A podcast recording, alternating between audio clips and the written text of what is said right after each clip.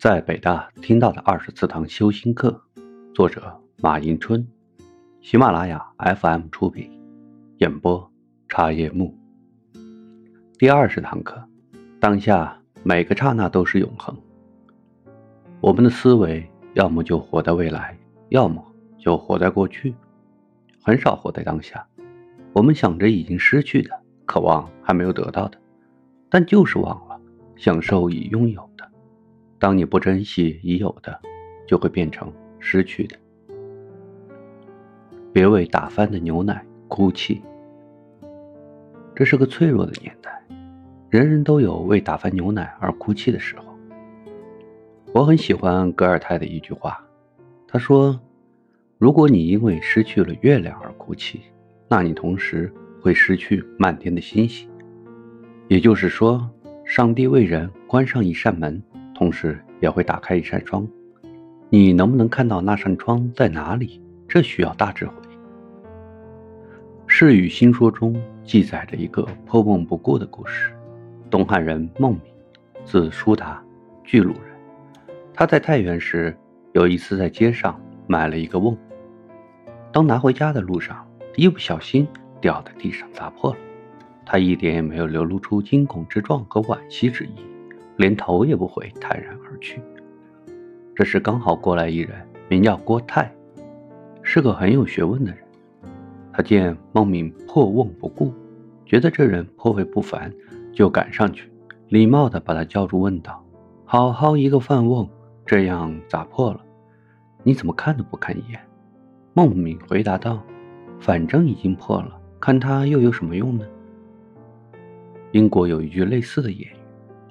别为打翻的牛奶哭泣，意记中文的覆水难收，其寓意也不外乎是在告诉人们，不要为那些无法挽回的既定事实打伤脑筋，后悔不已，痛不欲生。生活中，每个人都会为曾经失去的机会或者曾经的失足耿耿于怀。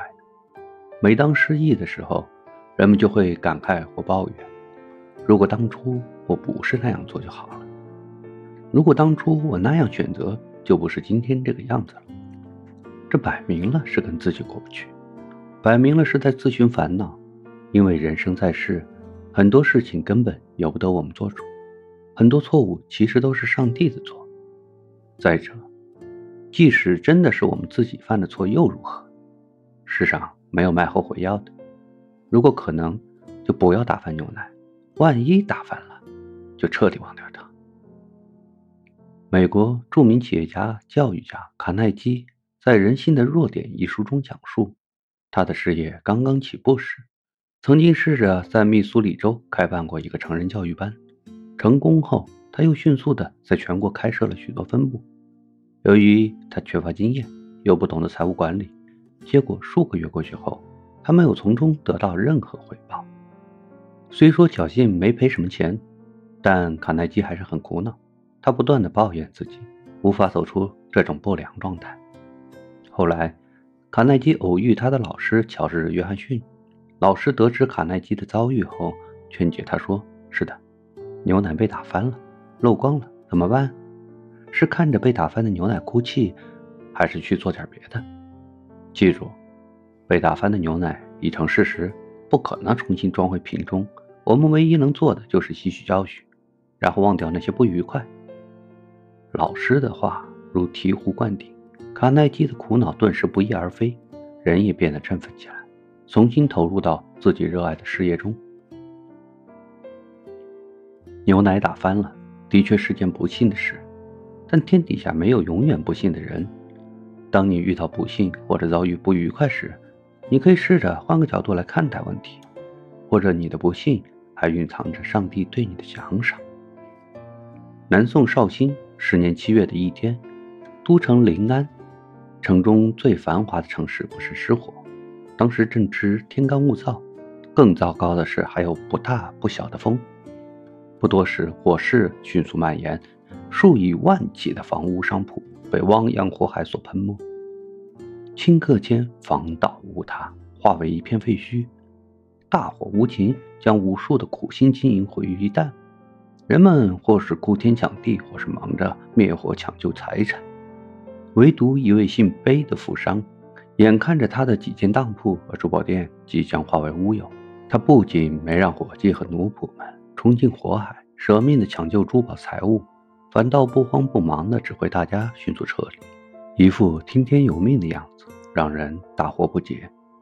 背地里，贝老板却不动声色地将众人派往长江沿岸，平价大量采购木材、砖瓦、石灰等建筑材料。当这些材料堆积如山的时候，他又像个没事人似的，整天的喝酒饮茶，好像一场大火根本与他无关。大火整整烧了数十天才被彻底扑灭，昔日车水马龙的临安大半个城池都被烧毁，到处断壁残垣，狼藉一片。不几日，朝廷颁下安民告示，并下旨重建临安城，所有经营建筑材料的商人一概免税。一时间，临安城内开始大兴土木，建筑用材供不应求，价格一路上涨。贝老板转手之间获利数倍，远远超过了火灾中焚毁的资产。这个故事有力地证实了什么叫做危机就是危险中的机遇。不过，客观地说，类似的例子历史上恐怕也就这么一例。人生有太多的无奈，远非努力和智慧可以改变的。每个人的记忆中都有让人不堪回首的一幕，但过去既然总让人痛苦，我们又何必还要对他念念不忘？如果不想继续折磨自己，你必须走出阴影，站到阳光中来，多向前看，绝不回头。我们曾经在前面的演播中引用过诺亚方舟的典故，不妨让我们再回顾一遍。由于偷吃禁果，亚当夏娃。被上帝做出了伊甸园，亚当活了九百三十岁，他和夏娃的子女无数，逐渐遍布整个大地。但自从他们的长子该隐诛杀了亲弟弟之后，人类便拉开了罪恶的序幕。上帝看到这些非常后悔，决定发动洪水毁掉人。但他有个虔诚的信徒诺亚，上帝想让他活下来，便让他准备一条方舟。并把世上所有的生物都放一对在方舟内，嘱咐他二月十七号那一天驾舟逃生，并一再告诫他逃的时候绝不可以回头看村庄。谁知在逃跑途中，诺亚的妻子忍不住回头看了一眼，立即化作石像。诺亚和三个儿子儿媳跑进了方舟，一声巨响之后，所有的海洋泉源都裂开了，大水四处泛滥。淹没了一切。之所以再次复述这个故事，就是借助它告诫各位：不管过去有多痛苦，或者有多美好，都是历史。我们没有能力把它们通通忘记，但我们同样没有能力改变那些既定的伤悲。既然已经幸运的逃离到了今时今日，就不要再回头看了。否则的话，我们的生活注定要变成一座僵硬的石像。英国前首相乔治就深谙此道。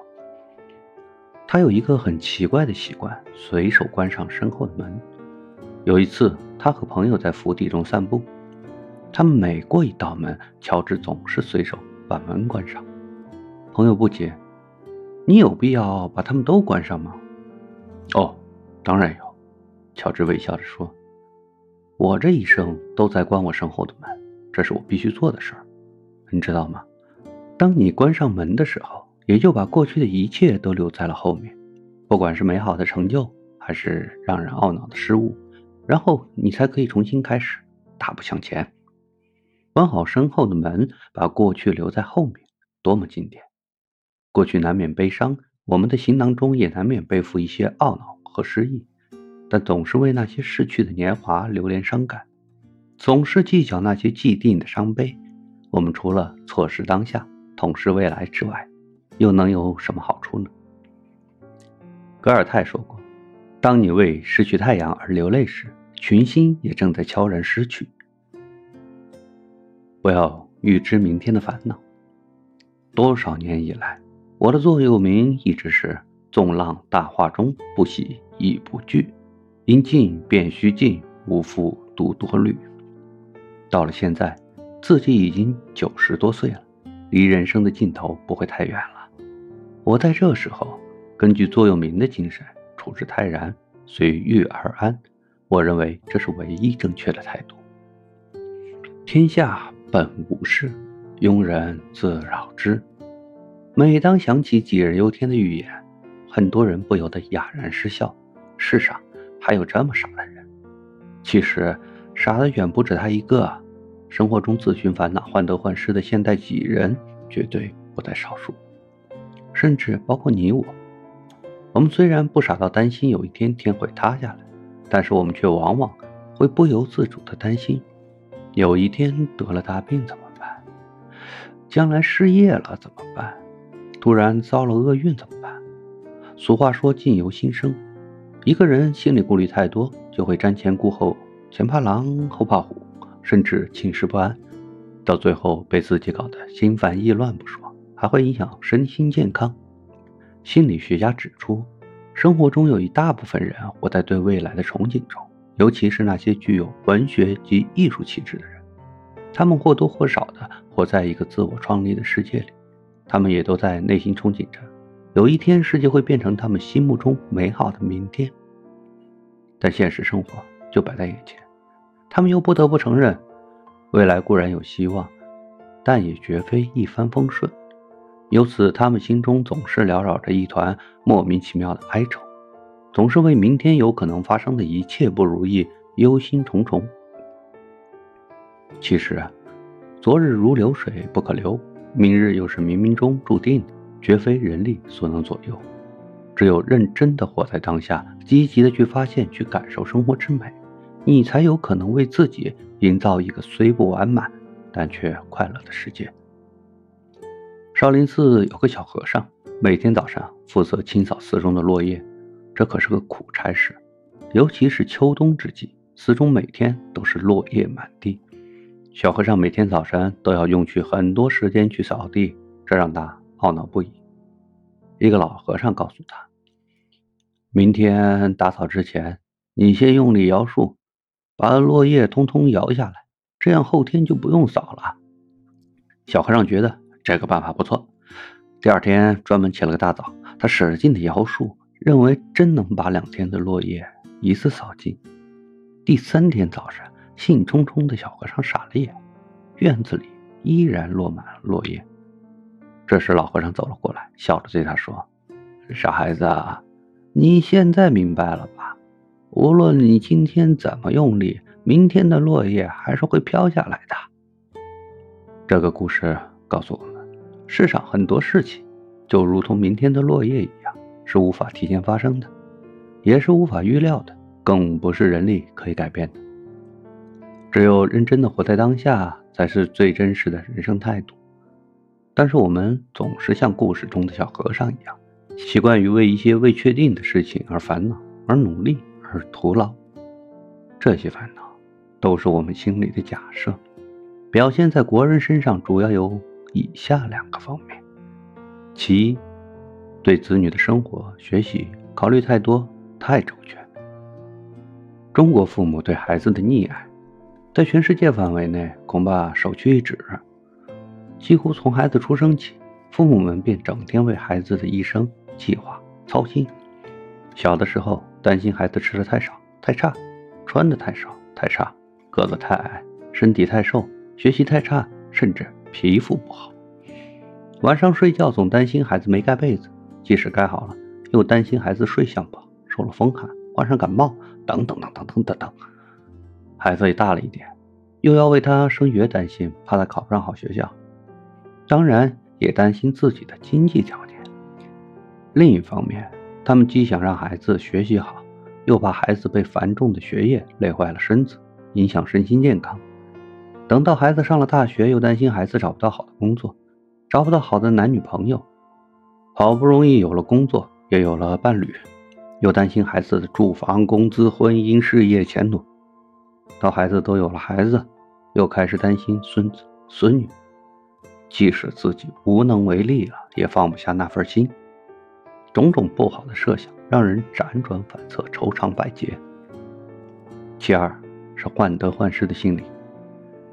有些人习惯于把一些得失看得很重，甚至高于一切，因此总是表现得斤斤计较。放弃吧，总觉得自己吃了亏，心有不甘；接着追求吧，又怕最后得不偿失，整天为利益头疼不已。生活好比食之无味，弃之可惜的鸡肋。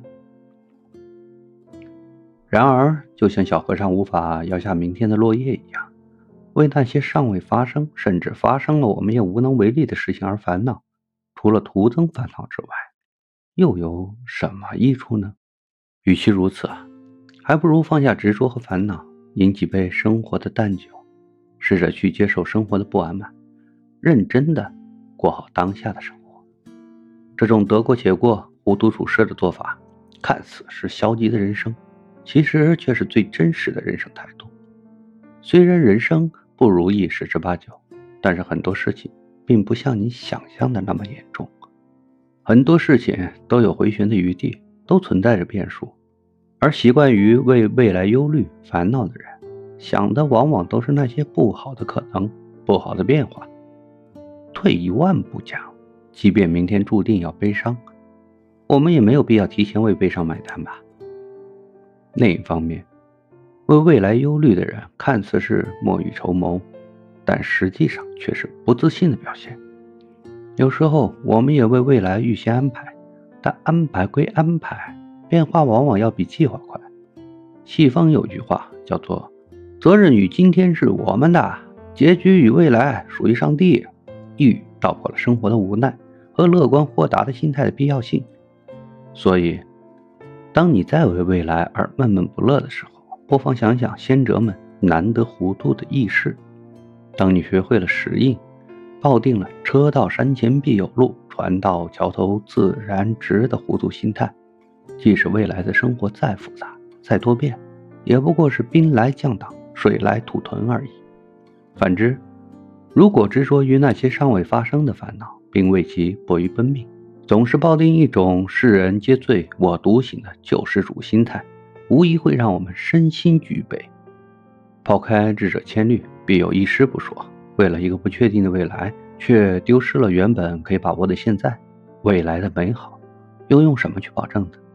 还是哲人说的好：因为没有拥有现在，所以连未来也都失去了。总之，今天的蚱蜢舟载不动明天的许多愁，忧虑的心灵也解不开明天的千千结。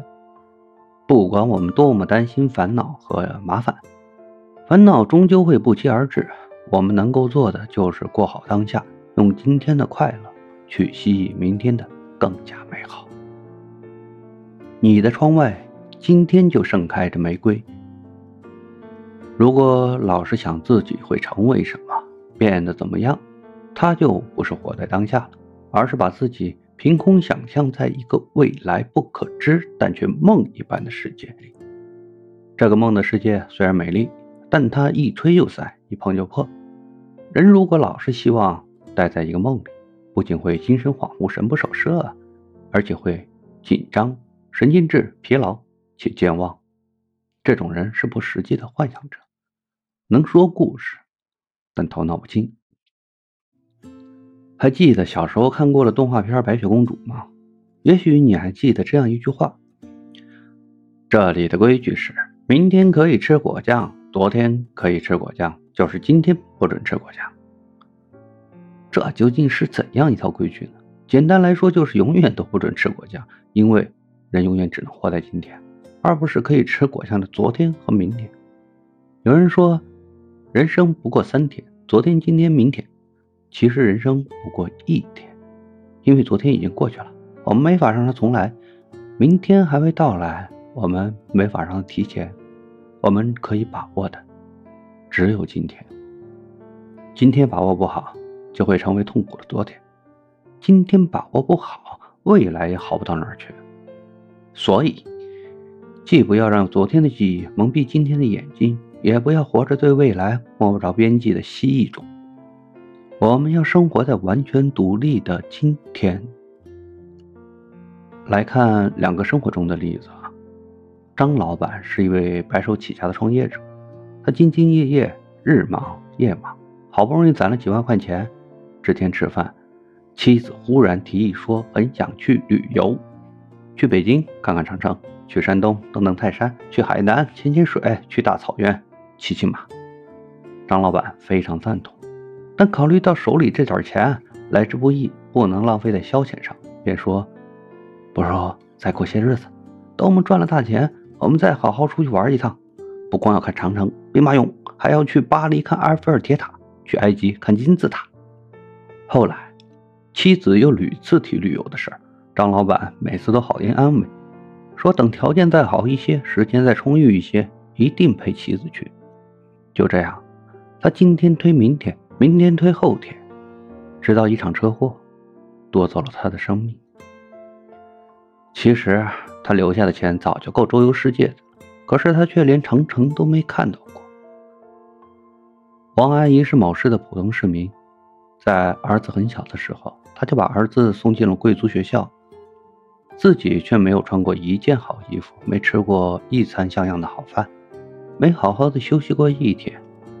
别人劝他不要这样亏待自己，他总说：“等儿子长大了，毕业了，有出息了，自己就有福享了。”但等儿子毕业后，他又说：“等儿子找到了工作了，自己再好好休息不迟。”儿子有工作了，他又说：“儿子成了家。”等到一切就绪，他终于可以安心享受的时候，他已经老眼昏花啊，腰弯背驼，连下楼活动一下都难，很多东西都无法享受了。戴尔·卡耐基说过：“人性中最可悲的事情，就是我们都喜欢梦想远方有个神奇的玫瑰园，却不知我们的窗外今天就绽放着。”娇艳的玫瑰。上面两个故事中的张老板和王阿姨就是如此，他们都在梦想着神奇的玫瑰园，结果玫瑰园还没盼到，却白白错过了盛开在他们窗外的玫瑰。